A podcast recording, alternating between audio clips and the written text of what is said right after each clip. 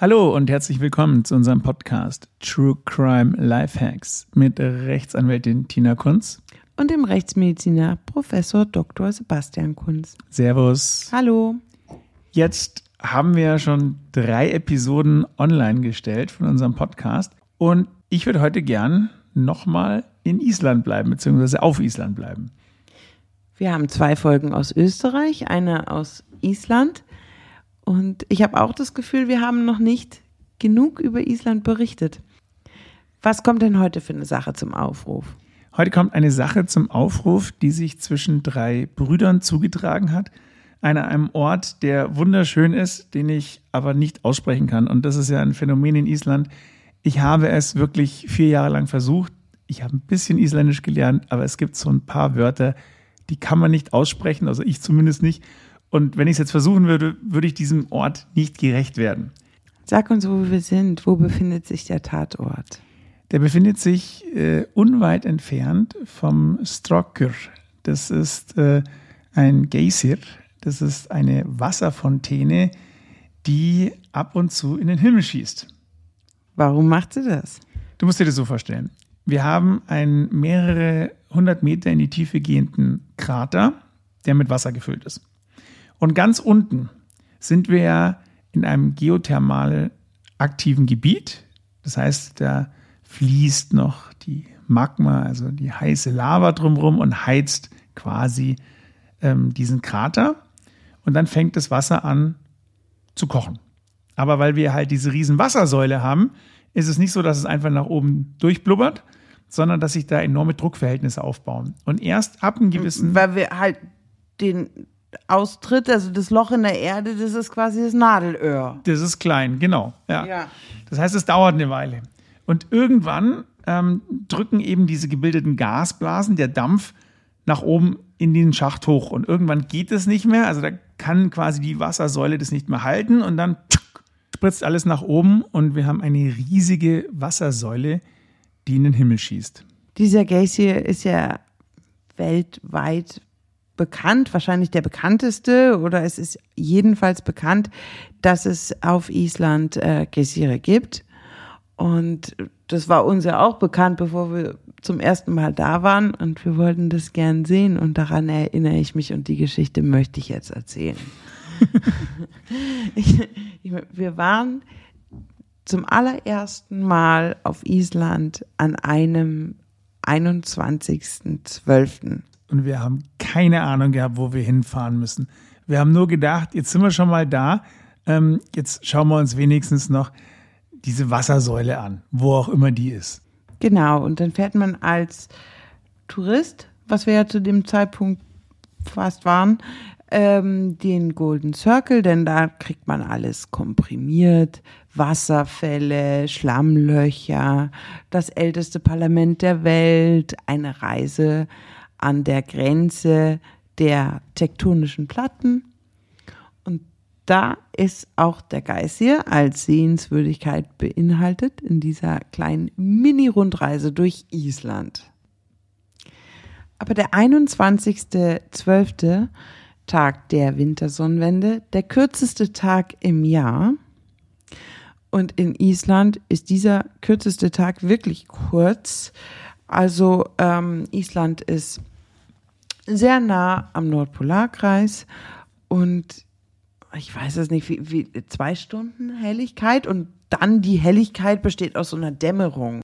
Also obgleich es dunkel war, wollten wir jedoch alles sehen und sind trotzdem in ganz, ganz finsterer Dunkelheit bei Schneesturm und äh, wirklich starken Wind und dann waren ja da noch so Schneeverwehungen auf der Straße, gesperrte Straßen und so weiter, sind wir diesen Golden Circle lang gefahren, denn wir wollten ja den weltberühmten Geysir sehen, in Anführungsstrichen. Und dort sind wir lang spaziert. Mutterseelen allein am 21.12. Da war niemand. Und wir wussten auch nicht, welches von diesen blubbernden Schlammlöchern jetzt das ist, aus der jetzt die kochend heiße Fontäne kommt. Und ich wir sind weiß, erst am falschen gestanden. Ja, eine halbe Stunde oder so. Also, naja, jetzt so lang nicht, aber wir sind da. Also, wir wussten es nicht. Und dann war es eher ein Zufall, dass wir an dem richtigen, in Anführungsstrichen, ähm, Geysir äh, vorbeigegangen sind, um zurück zum Auto zu gehen. Und dann schoss es neben uns hoch. Es war unglaublich. Wir haben nicht, eigentlich was gefährlich. Ja, so gefährlich war es nicht. Aber es war zumindest so, wie man es heute nicht mehr sehen würde, nämlich äh, oder fühlen würde, nämlich, dass man da wirklich alleine ist. Also es ist glaub, ja auch schon ein paar auch, Jährchen her. Auch nachts ist es da jetzt mittlerweile. Ich glaube, da findet man durchaus den einen ja, oder anderen Touristen. Ja, vor allen Dingen gibt es jetzt da, glaube ich, irgendwie eine Bezahlschranke oder sowas, ne? Ähm, nee, bezahlen muss man noch nicht, aber es ist zumindest abgesperrt. Ja, also, ja aber das, das finde ich ganz gut, dass es abgesperrt ist, weil man, man äh, konnte ja da einfach mal reinfallen und zum Mittelpunkt der Erde schwimmen, ja. Aber das ist unsere erste Gacy-Geschichte und diese ganze Golden Circle Rundreise, da habe ich am Beifahrersitz gesessen mit dem Handy und habe ähm, den Schneesturm fotografiert. Nein, ich habe Bilder aufgerufen, wie es denn um uns herum ausschaut. Ja, stimmt. Und dann haben wir ähm, uns das vorgestellt.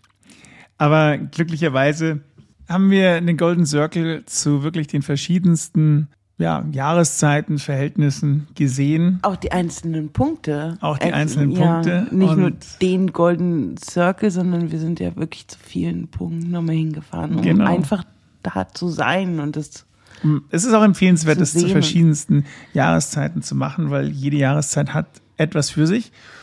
So auch der März, nämlich Ende März vor ein paar Jahren wurde ich, wurde ich äh, zu diesem Tatort gerufen und wir sind halt erstmal anderthalb Stunden, die mehr oder weniger die Hälfte des Golden Circles entlang gefahren zum Tatort. Und es ist schon ein skurriles Gefühl, wenn man zum Tatort im Prinzip die Touristenroute schlechthin entlang fährt und natürlich sich Gedanken macht, was einen da erwartet, weil man hat ja so die Erstinformation, aber trotzdem schaust natürlich rechts und links und trotzdem denkst du, mei, ist das wieder schön. Und dann sieht man kurz bevor man rechts auf dieses wirklich entlegene Gehöft fährt, also unseren Tatort, sieht man noch, weil man ja weiß, wo der Geysir ist, ähm, sieht man, wie noch diese Fontäne in den Himmel schießt und ein paar Minuten später ist man auf einem entlegenen Bauernhof. Und da ist so gar nichts Golden Circle? Nee, das ist gar nicht so. Und die Häuser in dieser Gegend sind auch echt trist. Also das ist, äh, da ist kein schöner Vorgarten, da ist kein, ähm, kein, kein Blumenbeet oder sowas. Macht auch keinen Sinn dort, muss man ehrlicherweise sagen.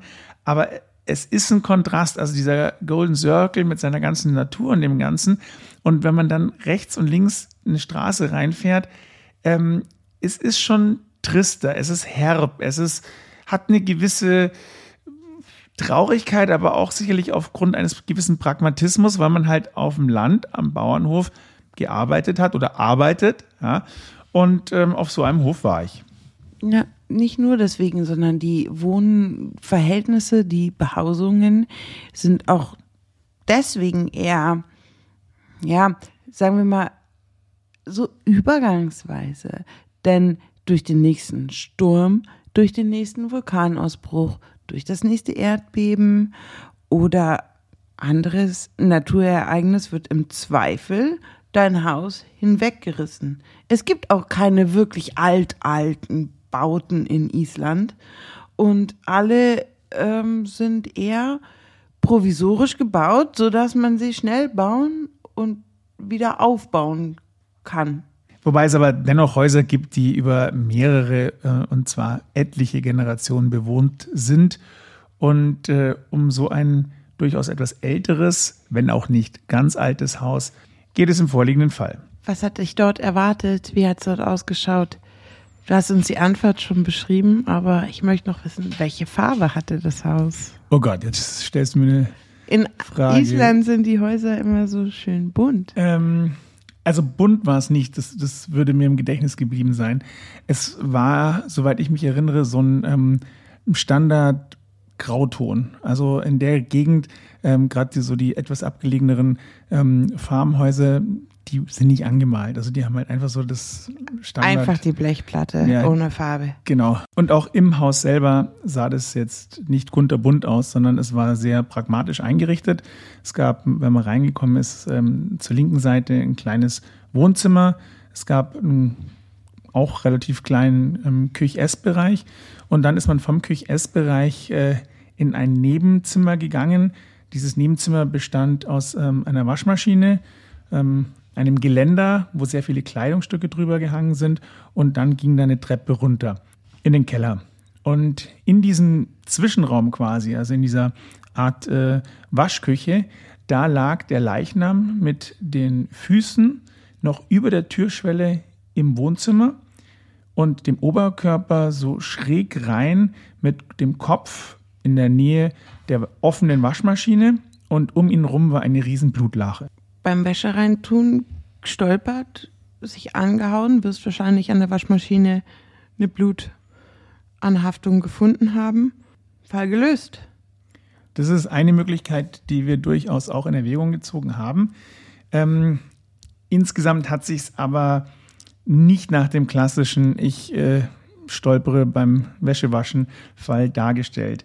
Denn eine Sache, die ich noch nicht erwähnt habe, war, dass die Polizei von dem mittleren Bruder, der 67 Jahre alt war, gerufen wurde, weil er des Morgens seinen jüngeren Bruder, der 65 Jahre alt war, eben tot in dieser ähm, Waschküche vorgefunden hat. Es gab dann noch einen weiteren Bruder, also den ältesten der drei, der war 69 Jahre alt. Und ähm, uns wurde gesagt, dass die ähm, am Abend zuvor Alkohol konsumiert haben. Und es ist der Polizei vor Ort auch aufgefallen, dass äh, der den, mh, den ähm, die Polizei gerufen hat, nach Alkohol noch gerochen hat. Und der hat tatsächlich um 11.21 Uhr eine ähm, Atemalkoholkonzentration von 1,07 Promille gehabt. Restalkohol oder Restalkohol. Frühshoppen. Genau. Und jetzt wissen wir natürlich nicht, was passiert ist und wann das passiert ist. Und das wusste er auch nicht mehr. Er hat gesagt, er hat einen kompletten Filmriss vom Abend davor gehabt. Aber das würde ja irgendwie den Unfall untermauern. Das könnte eine Möglichkeit sein. Ja. Also wenn ich in, in dem, so, so beengt, wie ich es mir gerade vorstelle, ähm, mit der Türschwelle, 65 Jahre alt, so eine Blutalkoholkonzentration. Ähm, das war nicht die Alkoholkonzentration des Verstorbenen. Aber des, des Bruders, wenn, wenn man jetzt davon ausgeht, es war eventuell sein Trinkpartner, was ich jetzt mal unterstelle, aber selbst wenn er nüchtern gewesen wäre, mit dem vollen Wäschekorb, ähm, Türschwelle, Ja, also, Waschmaschine, Kopf. wenn man sich jetzt mal Bums. die ähm, Alkoholkonzentration jetzt von demjenigen, von dem Bruder, der die Polizei gerufen hat, ähm, vor Augen hält, dann 11.21 Uhr, wie gesagt, 1,07 Promille. Jetzt kann man ja von dem Atemalkohol nicht direkt auf den Blutalkohol rückschließen, aber man kann es so grob umrechnen, sodass man sagt, okay, ähm, als Anhaltspunkt gilt es, weil die Atemalkoholmessung ähm, ist immer ein bisschen verzerrt, die Blutalkoholmessung, das ist quasi die, die fehlerfrei ist, kann man sagen. Man baut pro Stunde wahrscheinlich so im Schnitt 0,15 Promille ab. Und wenn ich jetzt nur mal postuliere, dass 10 Stunden vergangen sind, also wenn wir jetzt um 1 Uhr 21 irgendeinen Vorfall mal nur hypothetisch annehmen, dann addieren wir zu diesen 1,07 Promille nochmal 1,5 Promille hinzu. Das heißt, wir sind bei über 2,5 Promille und das ist natürlich schon ordentlich. Und wenn man jetzt mal primär als initiale Arbeitshypothese sagt, dass der Verstorbene auch so einen Blutalkoholgehalt hatte, dann ist der sicherlich etwas äh, holprig auf den Beinen gewesen, wie du schon gesagt hast.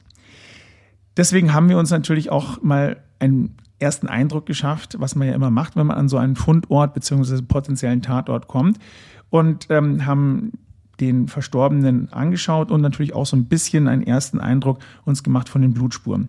Und da hat sich gleich mal als erstes dargestellt, dass der in der linken vorderen Stirnregion eine neun Zentimeter lange, leicht zickzackförmige Quetschrisswunde hatte. Also da war eine offene Verletzung, die sehr stark geblutet hat. Und die echt ein bisschen komisch geformt war. Die war natürlich noch blutbehaftet und äh, man reinigt ja nicht am Tatort den Leichnam, sodass man da die Wundmorphologie noch nicht wirklich sagen kann. Also man konnte nicht sagen, ob das jetzt eine schürferartige Komponente war, ähm, die hier dominiert hat oder ähm, ob das vielleicht sogar scharfe Gewalt war. Man konnte nur sagen, okay, es hatte den Anschein einer Questritschwunde, also den Anschein einer stumpfen Gewalteinwirkung, aber das dann letztlich herauszuarbeiten, das macht man bei der Obduktion. Und die Blutlache drumherum, die kam mutmaßlich auch von dieser großen Verletzung. Und es gab einzelne Spritzspuren in der Nähe von der Waschmaschine oder an der Waschmaschine. Die waren aber alle relativ niedrig. Also die waren nicht höher als einen halben Meter und die waren typische Beschleunigungsspuren. Also das heißt, hier muss irgendwie Blut sehr fächerförmig gespritzt sein ich habe dann immer so das Bild vor mir, ein kleines Kind, das in eine Pfütze springt, wo dann der Schlamm in alle Richtungen fliegt. So ist es ähnlich, ähm, wenn man jetzt eine mit Blut benetzte Oberfläche hat und da Gewalt drauf wirkt. Dann klatscht es so ein bisschen und dann wird hier das Blut auch beschleunigt. Und so war der erste Eindruck. Das heißt, der erste Eindruck war eben nicht so das klassische Sturzgeschehen, weil es gab ja keinen, mutmaßlich kein Blut am Boden, wo er draufgeknallt ist. Das wäre ja dann nur eine Gewalteinwirkung. Also ich, ich stürze und knalle gegen die Waschmaschine, vielleicht dann noch gegen den Boden, aber ähm, aber ich krieg, bekomme ja dieses Spurenmuster nur hin, wenn es zwei Gewalteinwirkungen gab. Einmal die, durch die das Blut überhaupt ähm, auf, auf die Oberfläche äh, gekommen ist.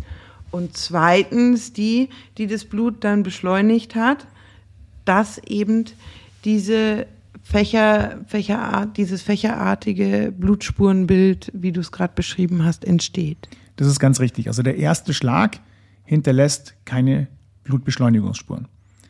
Und ähm, somit äh, war so die erstmalige Idee genau das, was du gesagt hast. Aber für eine Blutspurenanalyse muss man nach der Obduktion nochmal zu so einem Fundort, Tatort gehen, um das genauer zu machen.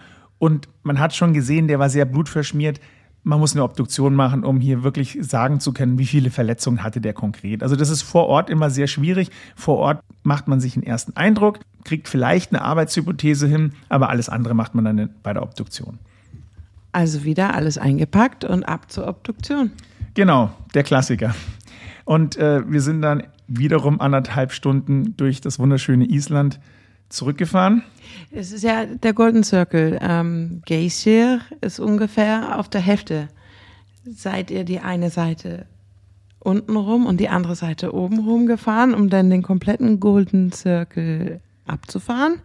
Also wenn es nach mir gegangen wäre, hätte ich das gemacht, weil es kilometermäßig und zeitmäßig echt nicht viel sich gegeben hätte. Und ich finde es immer schön, wenn man nicht eine Richtung hin und die gleiche Richtung wieder zurückfährt, wenn man die Möglichkeit hat, zwei verschiedene Richtungen zu fahren. Äh, aber die Polizei hat einfach den gleichen Weg genommen. ja, und dann sind wir zur Obduktion. Und bei der Obduktion haben wir zum einen mal ähm, diese ähm, Verletzung in der hohen linken Stirnregion festgestellt und haben hier festgestellt, dass es sich tatsächlich um eine Quetschrisswunde gehandelt hat. Das heißt, wenn man diese Verletzung gespreizt hat, dann hat man hier Gewebsbrücken gesehen, die belegen, dass es stumpfe Gewalt ist.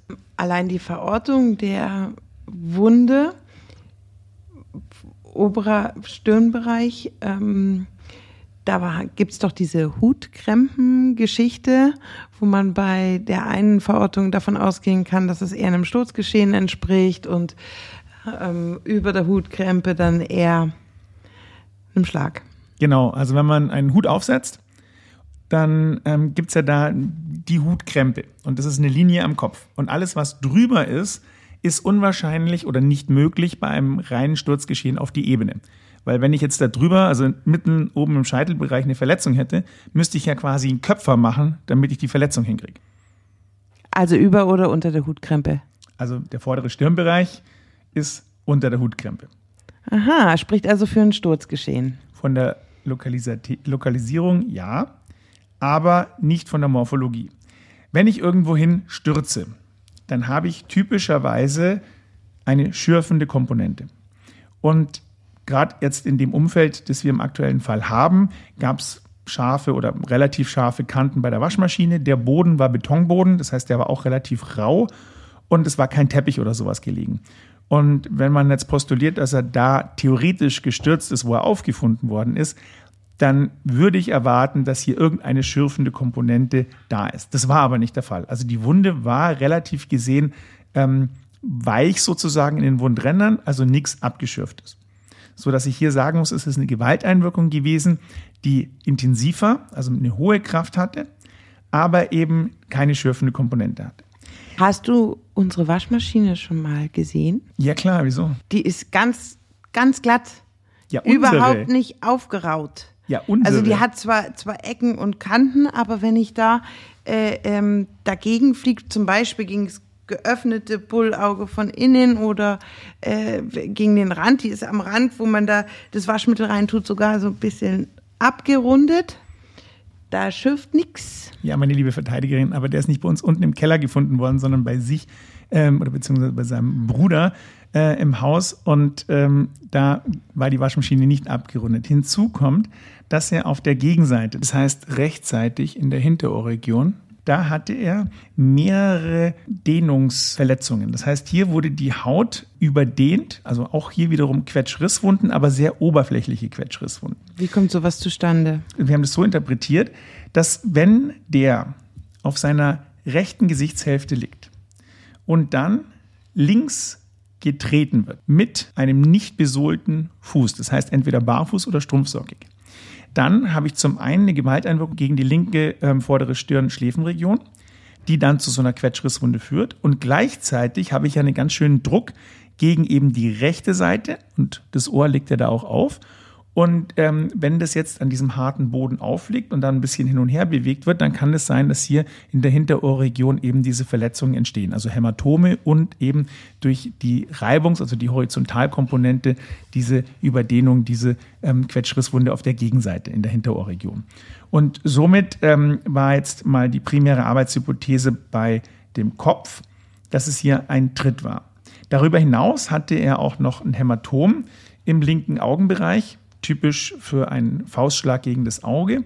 Und er hatte an der Lippe, also an der Ober- und Unterlippe, hier war ähm, die Schleimhaut aufgeplatzt. Die Schleimhaut ähm, direkt äh, im Zahnbereich war aufgeplatzt. Das heißt, auch hier wiederum stumpfe Gewalteinwirkung, die gegen ähm, den rechten Mundwinkelbereich, so dass Ober- und Unterlippe hier gegen die Zähne gedrückt werden und es ist zu einem ähm, Aufreißen der Lippe kommt. Also auch hier wiederum eine weitere Blutungsquelle. Okay, das behalten wir jetzt alles mal im Hinterkopf, denn ähm, wenn wir mit der Obduktion fertig sind und auch die Toxikologie erledigt ist, habe ich am Tatort noch einige Fragen dazu. Die kannst du gerne stellen. Wir haben dann natürlich den Schädel eröffnet und hier haben wir eine ähm, erstmal flächige Subduralblutung gefunden. Das heißt, es ist eine Blutung unter der harten Hirnhaut, die, wenn man das Gehirn vor sich liegen hat, beide große Hemisphären so diffus bedeckt hat. Was heißt, wenn man das Gehirn vor sich liegen hat? also wenn man es rausnimmt und dann also du vor du sich hinlegt. machst den Kopf auf und Genau. nimmst das komplette Gehirn raus und Genau. legst es als solches vor. Ist es tatsächlich so, wie man es auf Bildern sieht, oder ist es eher ein Brei oder lässt sich das ganz gut? Also in der. Regel bei einem relativ frischen erwachsenen Leichnam kann man das sehr gut im, Ste im Stück entnehmen und ähm, kann dann auch die Blutungen, sich die unterschiedlichen Blutungen anschauen. Also erstmal die Blutung, die unter der harten Hirnhaut ist, also die dem Hirn auflegt. Und wenn man dann reinigt, dann kann man die Blutungen zwischen den weichen Hirnhäuten sehen. Also das sind die Hirnhäute, die direkt am Hirn sind. Und er hatte beides. Er hatte sowohl diese Subduralblutung, etwas diffus, und eine sogenannte Subarachnoidalblutung, also zwischen den weichen Hirnhäuten. Und was er nicht hatte, war eine typische Q-Kontra-Q-Konstellation. Coup contre Coup, Treffer und Gegentreffer. Wie darf ich das verstehen? Das Gehirn im Schädel ist relativ weich, relativ elastisch und hat so ein bisschen Bewegungsspielraum. Das heißt, es grenzt nicht direkt an der Schädeldecke und an der Schädelbasis an, sodass, wenn ich jetzt das, den Kopf beschleunige, also beispielsweise im Rahmen eines Sturzgeschehens, dann habe ich ja ein beschleunigtes Schädel-Hirn-Korrelat. Und dann schlägt, in dem Moment, wo ich auf den Boden auftreffe, zunächst der Schädel auf den Boden und Millisekunden später verzögert das Gehirn. Also das Gehirn dotzt dann gegen die Innenseite des Schädels an Und man kann sich das dann so übertrieben ein bisschen wie so ein Gummiball vorstellen, das dann aufgrund der Elastizität vom Schädel abprallt und auf genau die gegenüberliegende, diametral gegenüberliegende Seite am Schädel wiederum anschlägt. Und wenn ich jetzt beispielsweise auf den Hinterkopf falle, nur mal so gesagt, dann habe ich meinen Q, also meinen primären Anschlag im Hinterkopf und das Gehirn schießt dann gummiartig nach vorne und dann wäre mein sekundärer Anschlag Contre Q vorne. Und im vorliegenden Fall wäre das, weil das ja die Stirn, die linke ähm, vordere Stirnregion wäre, wäre es entsprechend die rechte hintere Hinterhauptsregion. Das heißt, da müsste ich beim Sturzgeschehen vorne und hinten jeweils schräg gegenüber Einblutungen haben. Die hatte ich nicht.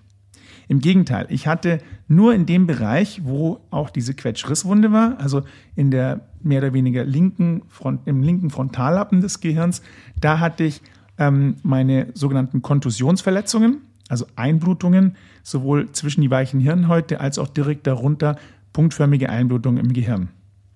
Zusätzlich zu der flächenhaften Einblutung unter der harten Hirnhaut und ohne weitere Zeichen einer Q-Kontra-Q-Situation muss ich hier sagen, es tut mir leid, Frau Verteidigerin, das Sturzgeschehen ist draußen.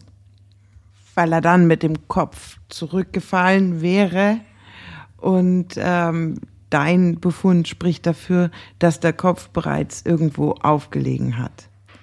Beziehungsweise eben nicht mit diesem Q-Q-Mechanismus ähm, beschleunigt oder abgebremst wurde, ja. Dann ähm, habe ich noch eine Alternative des Geschehens, aber dazu später.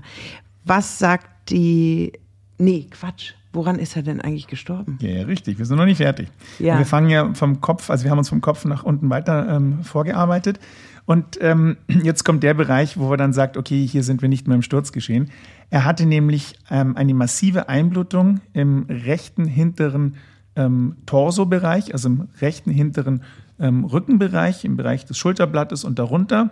Und auch vorne, also gegenüberliegend, im rechten seitlichen, seitlichen Brustbereich. Und hier waren auch mehrere Rippen gebrochen mit entsprechenden sogenannten ähm, Durchspießungsverletzungen in die Lungen. Das heißt, eine gebrochene Rippe hat sich dann im vorderen Teil in die Lunge reingespießt.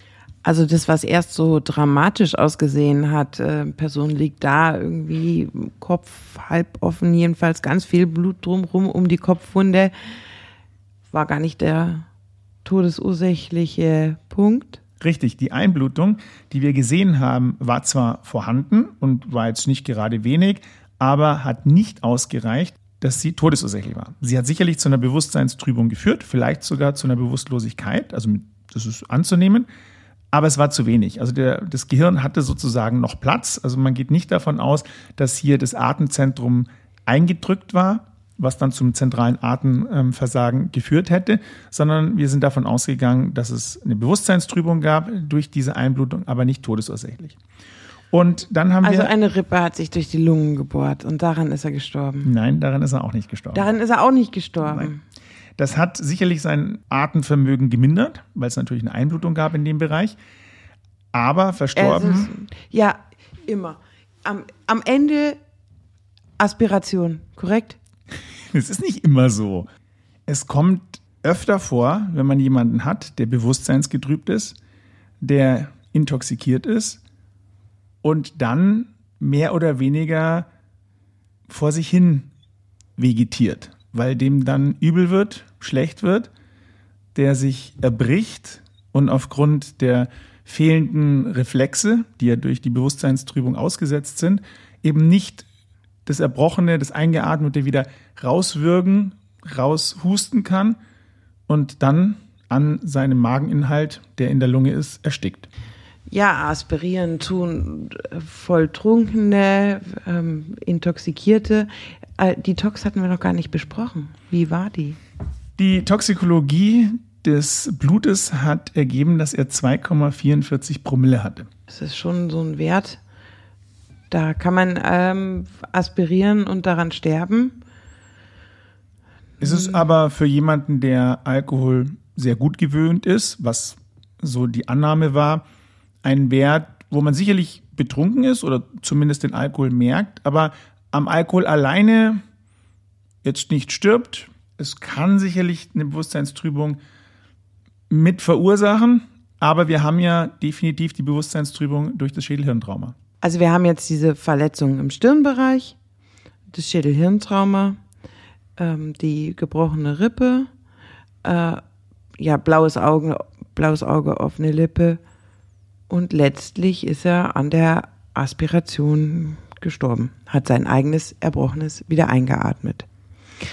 So, und ähm, wenn jetzt jemand an der Aspiration gestorben ist, dann bin ich doch als tüchtige Ermittlungsbehörde, Polizei und Staatsanwaltschaft daran interessiert, jemanden zu finden, dem ich das zurechnen kann oder dem ich ein Unterlassen zurechnen kann.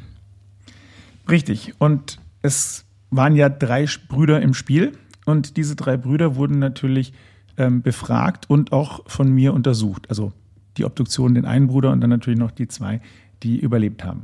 Im Spiel hört sich in dem Zusammenhang etwas skurril an, aber beschreib mal die beiden anderen Brüder. Der älteste der drei Brüder, der hatte 2005 einen Schlaganfall erlitten.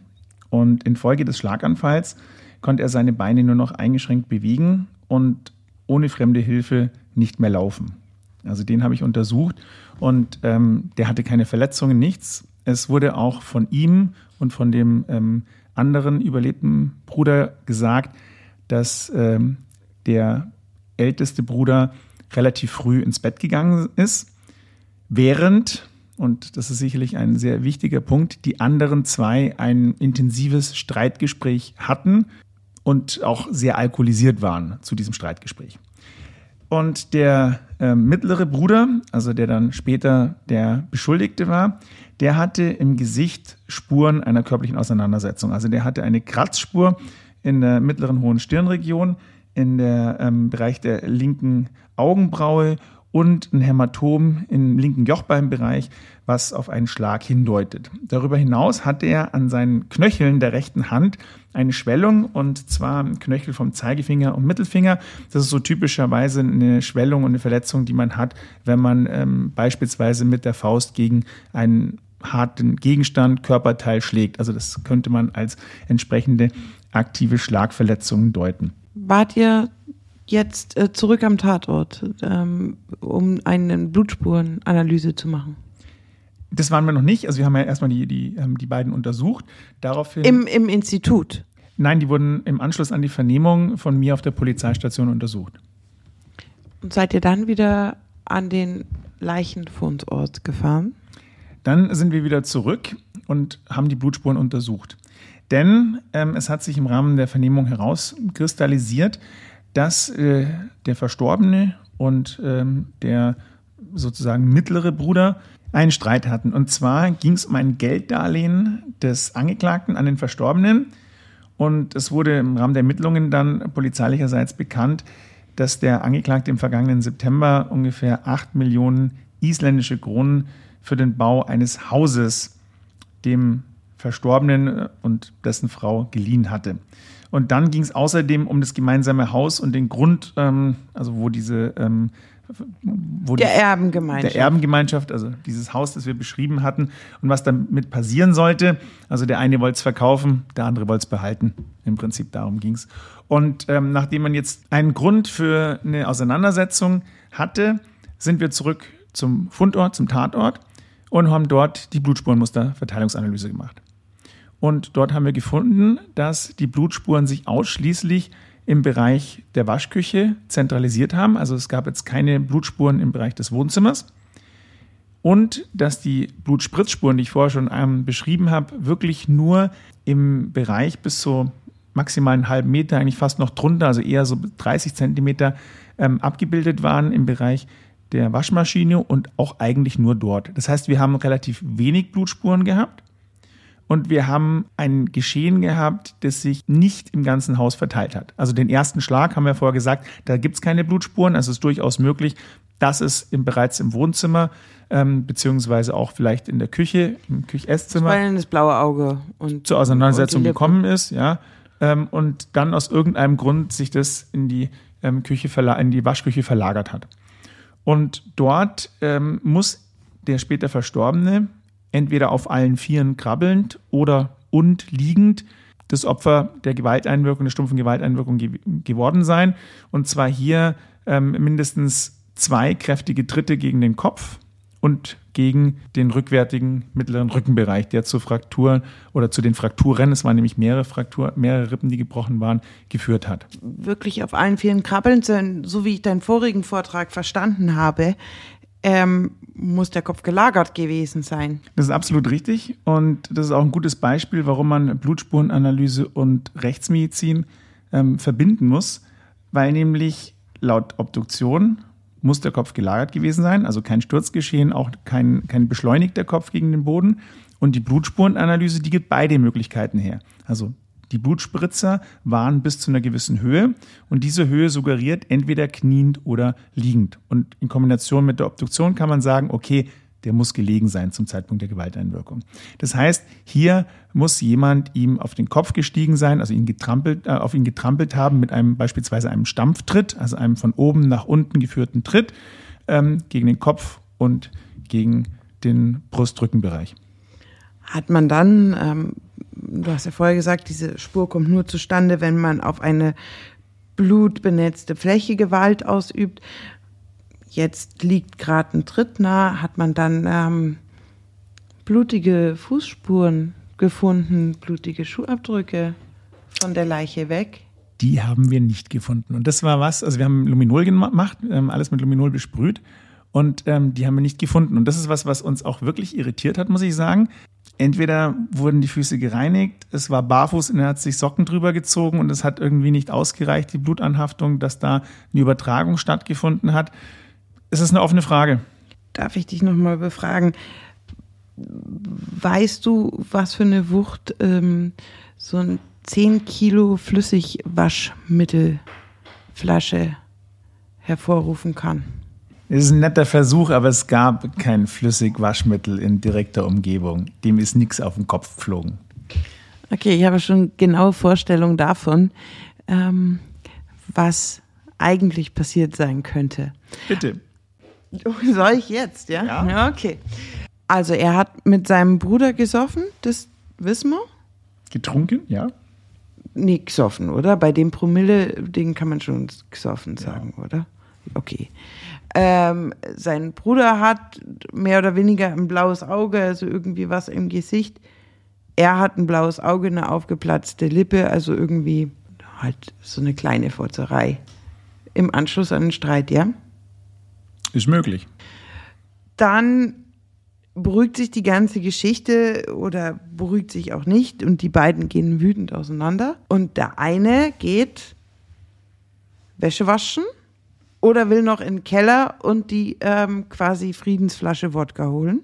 Und dabei stürzt er und ähm, aspiriert und der andere kommt ihm hinterher und denkt, wo bleibt er denn, wo bleibt er denn? Und sagt, ey, Alter, in natürlich so ein bisschen un, unangemessener Form. Erstens aus, aufgrund von Aufregung und äh, zweitens, weil er es eh nicht mehr so ganz steuern und einschätzen kann. Und äh, klatscht ihm ins Gesicht und äh, stößt ihn mit dem Fuß an. Also ein bisschen heftiger.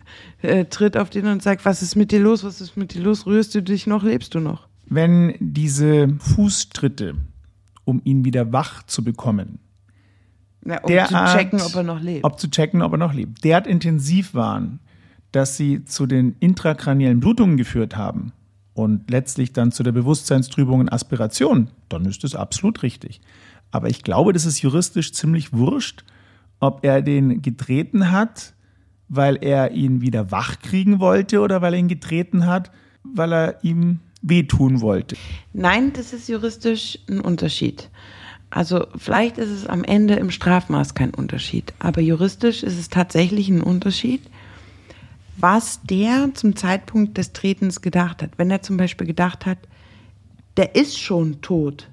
Ich trete jetzt hier dreimal ein bisschen sanfter und fünfmal ein bisschen härter und der sagt immer noch nichts, dann ähm, musst du sagen, okay, tritt sechs, sieben, acht, die die Rippen gebrochen haben, äh, war dann schon in dem Glauben, der Scheiße, der ist wirklich tot.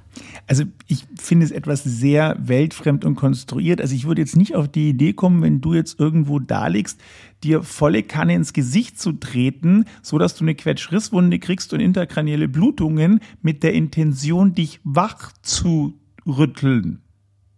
Also das funktioniert doch nicht. Das ist doch nicht, sorry, aber das ist eine Verteidigungsstrategie, die ist schon sehr weit hergeholt, wenn nicht komplett unglaubwürdig. Also du kennst dich in Filmen besser aus, aber es gibt so Filme, wo jemand dann an jemanden rantritt, den irgendwie sanft schuckelt und dann äh, im Rahmen von Verzweiflung, und er war ja, also er hatte ja einen entsprechenden Promillegehalt, dann immer noch ähm, dann äh, völlig, völlig ausflippt an der Situation. Aber das könnte man ja ganz einfach lösen, wenn man wüsste, was war zuerst? Die Aspiration und der Todeseintritt oder die Tritte? Also die Tritte waren allesamt kräftig unterblutet und wenn er erst aspiriert und erstickt und verstorben ist, dann hätte ich auch keine intrakraniellen Blutungen. Also das heißt, der ist definitiv nach der Bewusstseinstrübung, nach den Tritten, nach der intrakraniellen Blutung gelegen. Ihm ist übel geworden, natürlich nicht mehr bei vollem Bewusstsein. Er hat sich erbrochen, hat aspiriert und ist dann an seinem Erbrochenen erstickt. Das heißt, aus rechtsmedizinischer Sicht ist die Trittfolge der Todeseintritt, also die Aspiration und ähm, das, was dann dahinter steckt als Intention, warum er das gemacht hat, gut, da kann sich dann ähm, alle können sich dann alle Beteiligten vor Gericht streiten.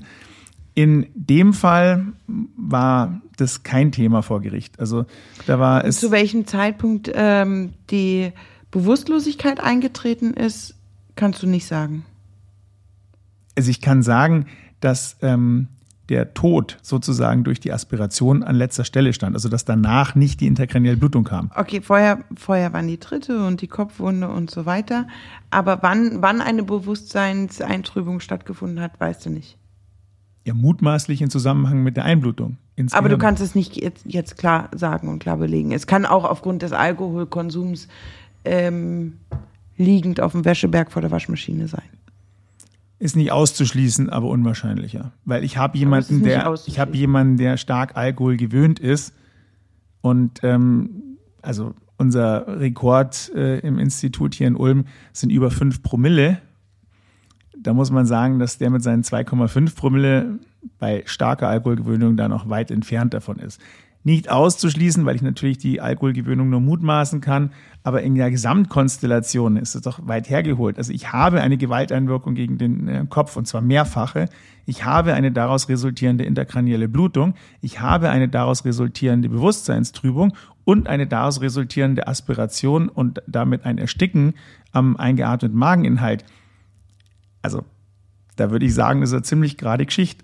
Und das hat auch äh, das Gericht in Island so gesehen. Und er wurde letztlich als gefährliche Körperverletzung mit Todesfolge verurteilt zu sieben Jahren Haft und musste zwölf Millionen isländische Kronen zahlen. Und zwar jeweils drei Millionen an die Kinder des Verstorbenen. Also waren vier Kinder, also 20.300 Euro, so um den Schnitt rum pro Kind und die Bestattungskosten musste er tragen und natürlich die Kosten des Verfahrens. Das ist ja immer so. Das finde ich in Island ganz interessant. Es ähm, geht jetzt in Deutschland auch so ein bisschen ansatzweise im Rahmen des sogenannten Adhäsionsverfahrens, was erst seit einigen Jahren reguliert ist, dass man eben solche zivilrechtlichen Ausgleichsfragen bereits im ähm, Strafprozess erledigen kann, wenn es denn beantragt wird von Opferseite oder hinterbliebenen Seite. Ähm, aber in Island ist es ja so, dass äh, äh, regelmäßig über solche zivilrechtlichen Fragestellungen bereits im Strafprozess äh, eine Aussage getroffen wird. Das hatten wir ja auch schon mal. Ja. Okay. Ähm, sieben Jahre Körperverletzung mit Todesfolge. Richtig. Das bedeutet, der hat den Tod nicht beabsichtigt. Davon ist auszugehen. Sondern wollte ihn nur verletzen. und hat dafür, äh, dadurch die Gefahr des Todes gesetzt. Ja. Gut, ähm, Und hat ihn halt dann liegen lassen. dann brauche ich natürlich überhaupt kein äh, Motiv für die Tötung, weil die Tötung hat ja dem mutmaßlichen Täter am Ende gar nichts gebracht, sondern er wird vielmehr sein Geld verloren haben. Er hatte ihm ja ein Darlehen gewährt. Ja. Also das war die Motivlage für die Auseinandersetzung, also für die sprachliche und dann körperliche, aber es war jetzt nicht für ihn eine Motivlage, seinen Bruder umzubringen. War der geständig? Er konnte sich nicht dran erinnern. Er hat den Blackout. Auch nachvollziehbar. Ah, ja, okay, dann ähm, du musstest die Fragen der Schuldfähigkeit auch bewerten vor Gericht? Also er war ähm, nicht so alkoholisiert, dass er zu dem Zeitpunkt, also wir haben es ja nur rekonstruieren können anhand von der Atemalkoholkonzentration ähm, und die genaue Zeit wussten wir ja auch nicht. Das heißt, plus minus ist da natürlich ein bisschen Graubereich von der Rückrechnung her, aber wir sind davon ausgegangen, äh, dass er ähm, keine aufgehobene Schuldfähigkeit hatte. Also sicherlich beeinträchtigt, natürlich durch den Alkoholkonsum eine ähm, gewisse Hemmschwelle reduziert wurde, aber eine aufgehobene Schuldfähigkeit war nicht da. Insbesondere, weil es ja auch noch den dritten Bruder gab, der durch den Schlaganfall ähm, motorisch behindert war, der ausgesagt hat, dass die des Öfteren getrunken haben, zu dritt, aber vor allem die beiden, und ähm, dass sie durchaus noch aufeinander reagiert haben. Und so wie er das Ganze geschildert hat, ist hier davon auszugehen, dass, äh, wie gesagt, eine vollkommen aufgehobene ähm, Steuerungsfähigkeit, Schuldfähigkeit nicht gegeben war. Also er ist nur motorisch beeinträchtigt und nicht intellektuell. Der Bruder, ja. Okay. Und ähm, der ist aber ja vorher ins Bett gegangen. Also was nach seinem ins Bett gehen passiert ist, kann er ja nicht bewerten oder beschreiben. Der sei um 22 Uhr zu Bett gegangen. Also er rechnet ihren mutmaßlichen Tatzeitpunkt. Ähm, Ja, nö, der kann ja später gewesen sein. Also er ist halt nur um ja, ja, 22 der, Uhr zu Bett gegangen. Also. ja, ja, ja, aber das Zeitfenster, also vor 22 Ist Uhr war es sicher ja. nicht. Okay. Gut, ja, Körperverletzung mit Todesfolge, sieben Jahre im Ergebnis. Was wäre in Deutschland rausgekommen? In Deutschland gibt es den Tatbestand Körperverletzung mit Todesfolge auch, geregelt in Paragraph 227 StGB und der bestimmt in Absatz 1 eine Freiheitsstrafe von mindestens drei Jahren und das Obermaß wird, wird offen gelassen im 227 selbst, aber das wird ja bestimmt durch die maximale zeitige Freiheitsstrafe von 15 Jahren. Und in Absatz 2 wird der minderschwere Fall bestimmt. Und da wird die Freiheitsstrafe im Untermaß auf ein Jahr begrenzt und im Obermaß auf zehn Jahre begrenzt. Das heißt, es wäre ein minderschwerer Fall. Ich weiß nicht, ob es ein minderschwerer Fall ähm, wäre. Jedenfalls liegt ein minderschwerer Fall vor, wenn ich auf die ähm, Tatbestandsmerkmale des Paragraph 213 käme. Der regelt ausdrücklich den minderschweren Fall des Totschlags und die to äh, Körperverletzung mit Todesfolge ist ja ein Minus dazu. Das bedeutet, wenn der 213 für den Totschlag gilt als minderschwerer Fall mit seinen ausdrücklich festgesetzten Kriterien, dann muss der erst recht, A majora ad minus, ähm, für die Körperverletzung mit Todesfolge wären. Und die wären, du bist schon ganz gespannt, ich sehe es. Ich Was bin sind die? verwirrt von den ganzen Paragraphen, aber ja. Ja, ja, aber die Kriterien für einen minderschweren Fall des Totschlags interessieren dich doch, oder? Wie, wie, wie, wie du das erreichen kannst. Mhm. Ja, dann wie, du, mal los. wie, wie du da reinrutschen kannst. Okay? Also, ein minderschwerer Fall liegt zum Beispiel vor, wenn der Täter zum Zorn gereizt war. Das ist ja immer so. Also das kann man immer postulieren. und sich dadurch auf der Stelle zur Tat hingerissen gefühlt hat. Also, Das kann man auch immer behaupten. naja, nach neuester Rechtsprechung sind es dann immer niedere Beweggründe, aber früher war es ein minderschwerer Fall. ah, okay, das ist natürlich dann ein gewisser Widerspruch, ja. Genau. Und üb über diesen 213 hinaus habe ich beim 227 noch äh, einen minderschweren Fall. Zum Beispiel im Fall eines Exzesses einer einvernehmlichen körperlichen Auseinandersetzung. Ja, das wissen wir nicht, ob das so Also- einvernehmlich war. Naja, die haben sich da gegenseitig Wann ist gefotzt. eigentlich eine körperliche Auseinandersetzung einvernehmlich? Also der, der angefangen hat, der sagt, ja, das war einvernehmlich, aber also das ist ja nicht ein Kampfsport, wo man sagt, so und los geht's. Das ist tatsächlich eine, eine Frage, die es im Einzelfall zu klären gilt und äh, die es dann, also erstmal von den Tatsachen her und die es dann äh, juristisch aufzuarbeiten geht. Aber jetzt, also zum Beispiel eine, eine Hooligan-Schlägerei. Wir treffen uns um Das auf ist ja dem quasi Feld wie und beim Sport. uns. Ja, genau. Das wäre es zum Beispiel. Oder äh, diese Erbstreitigkeit fechten wir jetzt aus? Ja, aber davon kann man nicht ausgehen. Also in dem Fall jetzt. Na, naja, du, du musst erstmal von allem ausgehen. Hat er was gesagt? Gesagt hat er ja nichts. Also du, du, du musst dir jetzt nichts dazu erfinden, aber ich kann mir jetzt ähm, sehr, sehr viele Tatkonstellationen vorstellen, die wirklich nicht fernliegend sind, sondern, die sich halt so ergeben in dem eskalierenden äh, Brüdergespräch, Ja gut, da hat man die wo, wo ich das Schuld. drunter subsumieren kann. Ja, ja, en- entsprechend, wenn man sagt, gut, ähm, war eine hitzige Diskussion, war Alkohol im Spiel, ähm, war aufgebracht, war gereizt. Ähm, Man hat sich gegenseitig gefotzt, das war ja offensichtlich. Was ich jetzt so lapidar ausdrücke, nennt man vor Gericht dann dynamisches Geschehen. aha. Die, die, die Dynamik oder der Grad der Dynamik des Geschehens ähm, kann sowohl in der Frage des minderschweren Falls eine Rolle spielen, als auch, wenn ich den dann bejahe oder ablehne, in der konkreten Strafmaßfindung, wenn ich meinen Strafrahmen erstmal festgelegt habe. Also entweder drei bis 15 Jahre oder ein bis zehn Jahre. Und dann muss ich sagen, innerhalb dieses Strafrahmens muss ich dann äh, den richtigen Weg finden. Sieben Jahre, ja, gruppiert sich jeweils ganz gut in der Mitte ein. Mit Sicherheit eine bewegende Geschichte, was ja so familiäre Geschichten immer sind. Was nimmst du denn aus dieser Geschichte mit? Was ist dein Lifehack? In dem Fall waren die Brüder ja alle über 60, an die 70.